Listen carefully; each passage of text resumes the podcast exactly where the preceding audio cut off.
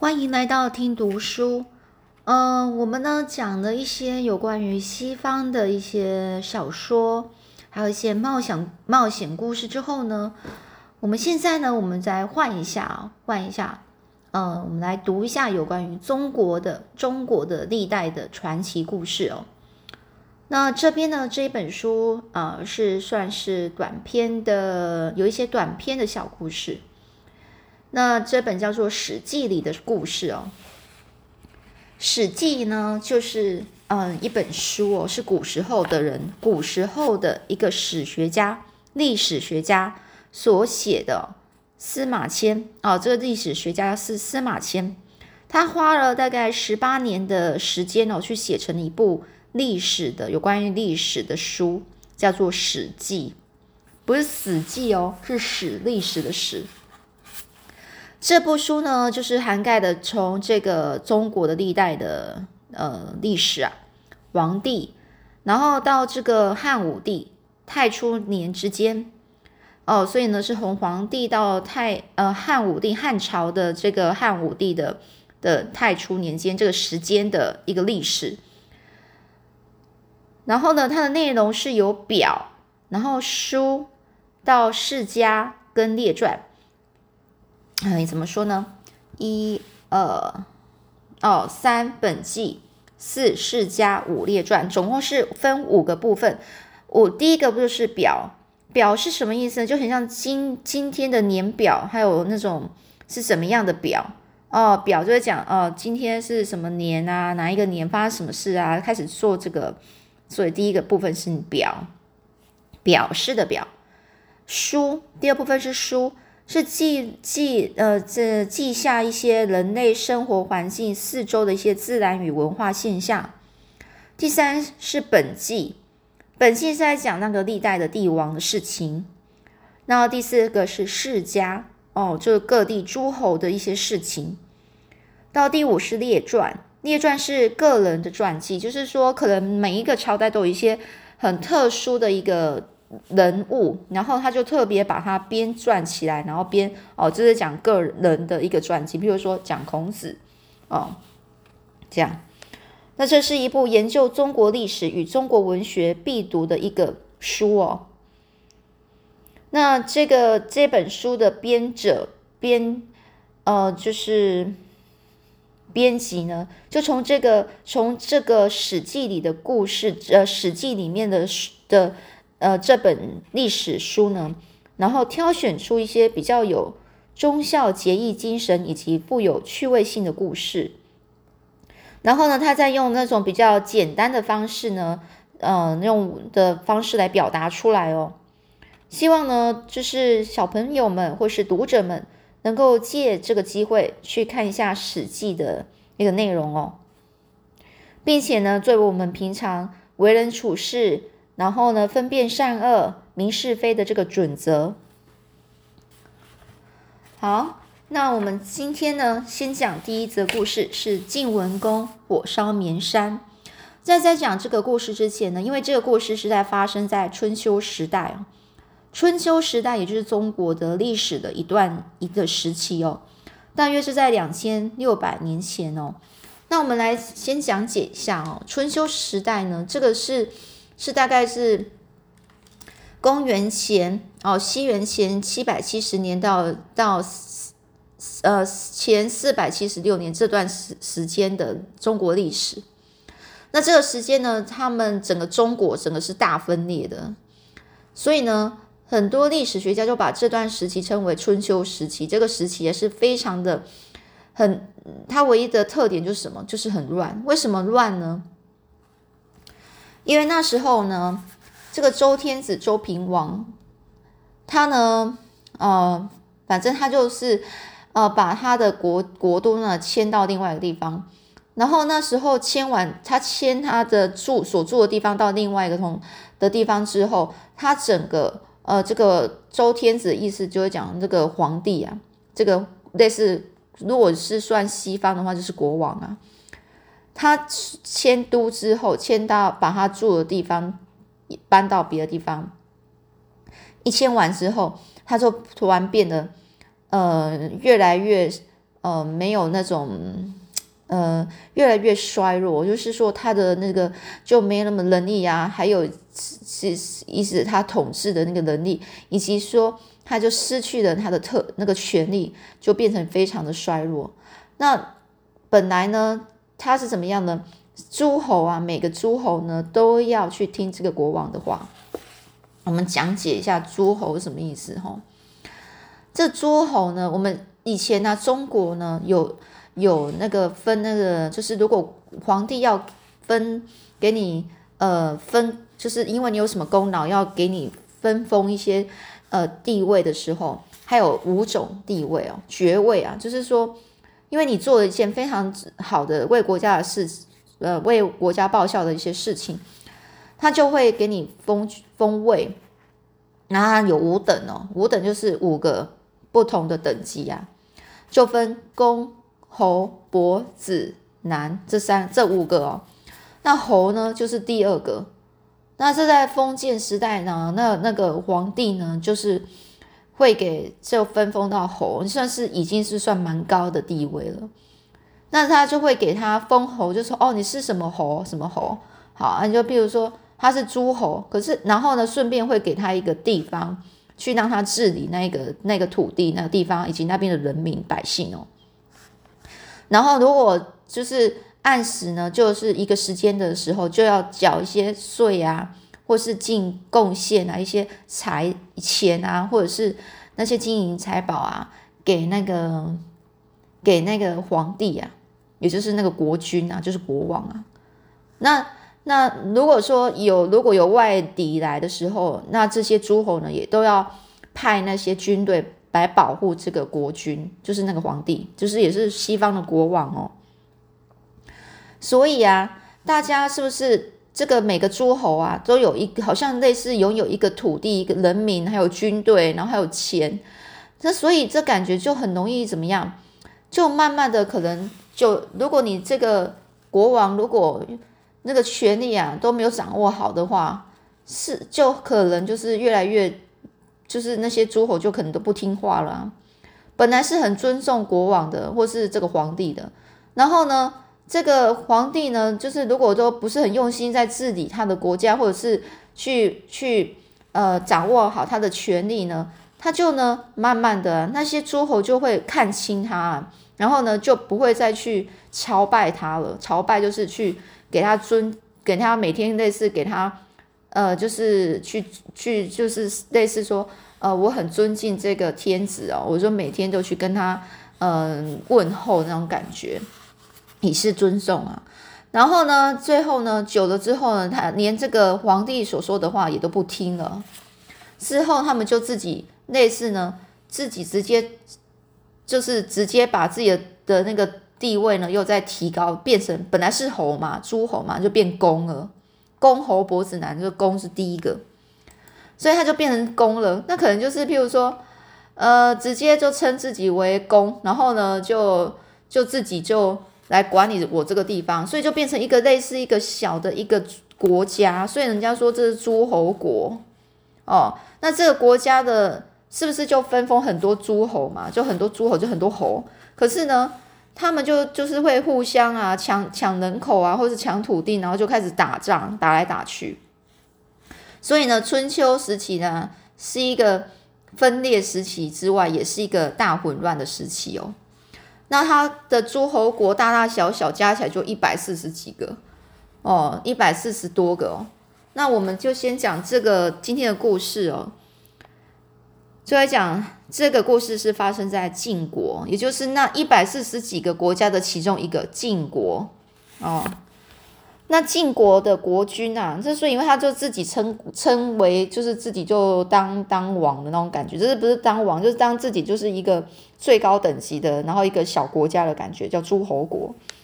那他这个里面的这个国君呢，就是叫献公哦，晋献公。那你看他讲的，他就是他就是把自己升。升等位就调高到公了啊，所以他叫晋献公。以前叫什么？叫什么？类似什么侯哦，献什么侯什么侯，对不对？他现在就叫什么公什么公哦，公公老公公的公那种的哦。那说这个这个国君叫叫晋献公啊，他有一个特别宠爱的妃子，叫做骊姬。那这个骊姬呢，姬就是一个女生的那个妃子啊，妃子就是那个国君的的老婆，但是她不是老婆，她是国君以前国君可以有好几个老婆，她是其中一个老婆。但这个这个呢，是他最宠爱的一个。但是这个人啊，这个这个老婆，这妃子呢，我们讲妃子啊，妃王妃那种的，她呢是一个心肠非常恶毒的妇人。那这个这个骊姬呢，是为了让自己的亲生儿子呢，去继承晋献公的一个位置，所以他就想办法要陷害本来要继承王位的那个那个人公子。这样懂吗？就是本来呢，他自己呢，这个。这个其实，这个晋献公早就已经，呃，已经立一个太子了，哦，那个太子就是第一个烈士他的第一个儿子啊。然后呢，叫重耳，这个这个继承王位的这个公子是重耳，但是呢，重耳哦是那个耳朵的耳。哦然后呢，这个这个很恶毒的这个这个妃子啊，他呢就为了让自己的儿子当当那个。就是继承王位的人，所以他就开始啊，开始为这个自己的亲生儿子去做一些呃一些计划，然后要把这个这个抢把这个这个位置给抢过来哦，然后当自己的孩子呢当上国王这样子。这个公子重耳，他一知道这件事情的时候，他就带了一些忠心的大臣啊，还有仆人啊，然后赶快连就趁晚上的时候就离开了晋国，逃到国外去了。国外那时候，国外的地方也就其他国家啦，四一百四十多个国，那其他的国哦，那这个重耳呢，就是这公子重耳呢，他们一行人在就是在外国啊流浪了大概十九年哦。就没办法吃软哦，呃，吃吃吃不饱，然后穿不软了，整个是挨饿受冻，饱受各国人的轻视啊。然后呢，也吃尽了各种苦头。有一天呢，这个重耳呢，他们这一行人就来到了魏国。那呢，其实呢，重耳那时候呢，已经饿得整个四肢无力，没法再走动了。于是呢，他们决定就到魏国的一个都城内休息一下。谁知道那个魏国的国君呢，竟然下令关闭城门，不准他们进城。大家只好忍耐着饥饿，然后继续前进。这一行人呢，走走走，再走了十多里路，不知不觉呢，已经天黑了。大家呢，就在这个路边的一个空空的、没人住的一个房子里呢过夜。然后呢，公子重耳呢，整个是饿的，整个头头都发昏了，躺在这个草堆里，好就好像。就要死去的那种感觉。这时呢，忽然有一个身份卑微的仆人啊，叫做介之推，他双手就捧着一碗热腾腾的肉汤走过来，就对这个这个公子重耳说：“哎，这个主人，你就先喝下这碗热汤吧，可以暂时充饥呀。充饥就是暂时止住饥饿。”这虫儿一闻到哇，香喷喷的肉肉味啊，立刻就接过来吃。没不一会呢，就是不一会呢，就已经把这个。这个这碗肉呢，都吃光了。啊！突然间呢，这公子虫儿就好像从死亡边缘然后复活一样，整个精神就好多了。他就就擦一擦嘴啊，然后就问这个介之推说：“哎呀，你这碗肉汤实在是太好吃了，在这么偏僻的地方，你去哪里找来的肉呢？”那这仆人介之推呢，就在那支支吾吾的说：“呃，这这这这呃，这这是我大腿上的肉。”重耳听到就吓了一跳。这才注意到介之推的脸色啊很苍白，大腿附近啊都是沾满了鲜血。从而就很惊讶啊，是你的大腿肉，那你为什么要割下来给我吃呢？这时候，这这介之推呢就拱起他的双手，非常恭敬的回答哦，他就说：“这个古古话说啊，忠臣杀忠臣杀身以示君啊，现在呢。”这个这个小陈啊，小陈看见您啊，整个饿成这个模样，心里觉得难过，所以我只好把大腿肉割下来做汤啊，献给公子。这重耳一听啊，非常感激，痛哭失声，年年啊就用他的手啊去拍着介之推的肩膀，说：“真是太难为你了，将来我应该怎么报答你呢？”这个介之推就说：“哎呀，小的不敢期望您报报答啊，只愿这个公子呢早日回到晋国，为百姓造福啊。然后呢，这个重耳就说：“那么我回晋国以后，我一定要重重的赏赐你啊。”这重耳呢，就整个紧握着介之推的手，感动的久久都说不出话。这重耳在外啊，整个流浪了大概十九年啊，历经了千辛万苦，终于回到了晋国，成为了晋国的国君。也就是历史上有名的晋文公哦，这晋文公登上王位之后，为了感谢那些曾经在逃亡期间和他一起奔波吃苦的臣子，于是呢，就依照功劳的高低，有的封官，有的赏赐土地，还有金银财宝。可是不知道为什么，这个晋文公竟然把介之推割肉献君的这个事给忘记了，而介之推却也不去向这个。向晋文公提起自己当年的功劳，于是他就独自回回家乡啊，去奉养年老的母亲了。介之推回到家之后，母亲呢慈祥的问他说：“听说国君封赏了每一个有功的臣子，你是不是也得了一官半职呢？哦，一官半职就是得了呃得就是做官啊，然后得到一个职职位，然后还有钱啊。”这介之推啊，他是无精打采就说没有。那母亲就问啊：“你曾经割肉给国君吃，为什么不去向他说明呢？求一个官来做做看嘛？”这时候介之推就说：“这个公子啊，能够回到晋国登上王位，这是因为他能干而且爱民。我尽那么一点微薄的力量，实在是不值得一提。再说呢，我只是一个卑微的仆人，没有什么学识，还有才能，怎么能够担负国家的重任呢？”这介之推的母亲啊，就点点头，微笑着说：“很好，很好，你有这种不贪求功利的想法，我太高兴了。这样吧，我们搬回到乡下去种田，你看怎么样呢？”介之推呢，非常兴奋啊，就很开心啊，就说：“太好了，孩儿一向喜欢我们家乡绵山的这个深谷啊，那儿呢，不但景色优美，而且环境清静，我们就回家乡去吧。”于是呢，介之推就将行李准备好。第二天天刚亮啊，就背着母亲到这个绵山啊去隐居了。隐居就是隐隐藏在一个地方，然后居在居住在那里，然后不会不用就没有出来去跟那些社会的人在一起啊。一个所以呢，他就整个就是隐居就在的这意思啊。隐居通常都在深山里啦。哦。过了一些日子之后，他们的邻居呢张谢啊看见了这个。这个晋文公啊，忘记封赏介之推这件事啊，觉得很不公平，就写了一首诗，说明这个介之推的功劳，然后拿到宫门上挂着。那守卫的士兵发现了，就拿去拿拿去把这个文章啊，这个诗啊，拿拿给这个晋文公看。文公啊，就是读完之后就觉得很惭愧啊，哎呀，我实在是太糊涂了，我怎么忘了介之推的功劳呢？于是呢，文公立刻呢决定亲自到绵山去拜访介之推。并且呢，命令人把这个张张谢找来，和他一同前往。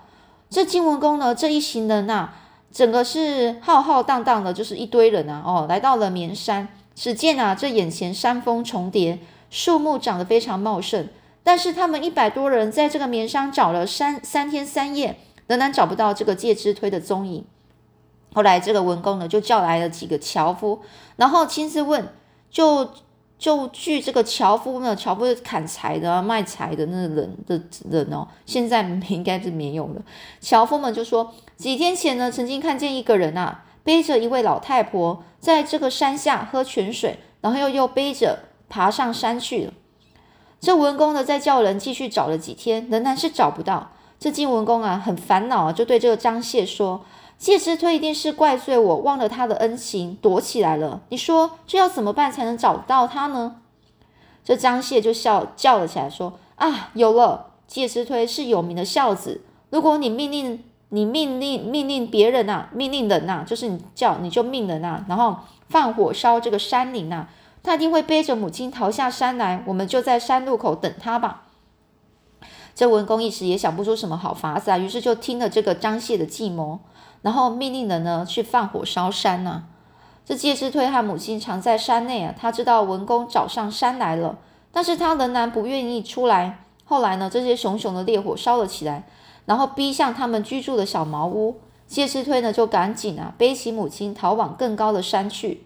晋文公在山下左等右等，心里非常着急啊，怕火烧到这个介之推母子，正想派人去灭火，没想到火势实在是太猛烈了，整座山都烧光了，烧焦了。原本呢，这个绿意盎然的这个绵山啊，连续烧了三天三夜，已经变成黑秃秃的了。当文公发现介之推的时候，只看到他的母母亲啊，就是这母子啊。合抱在一起，在一个大柳树，然后被活活烧死了。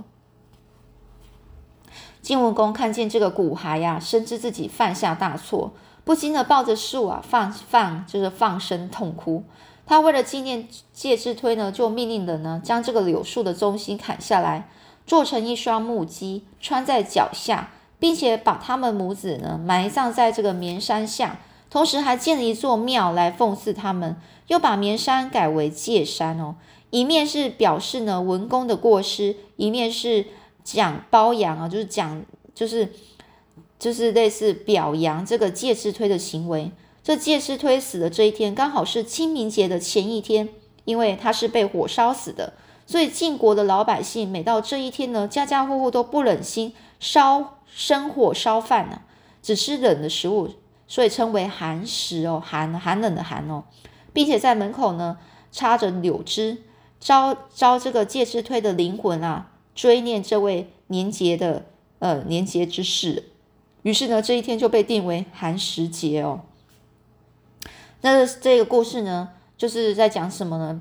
讲说晋文公呢，他忘记了嘛，然后没想到，其实像介之推，他就根本也没有无心想要当官嘛，结果他就把放火烧，没想到做的。太过了，没想到就这样，这就是他的另外的过失。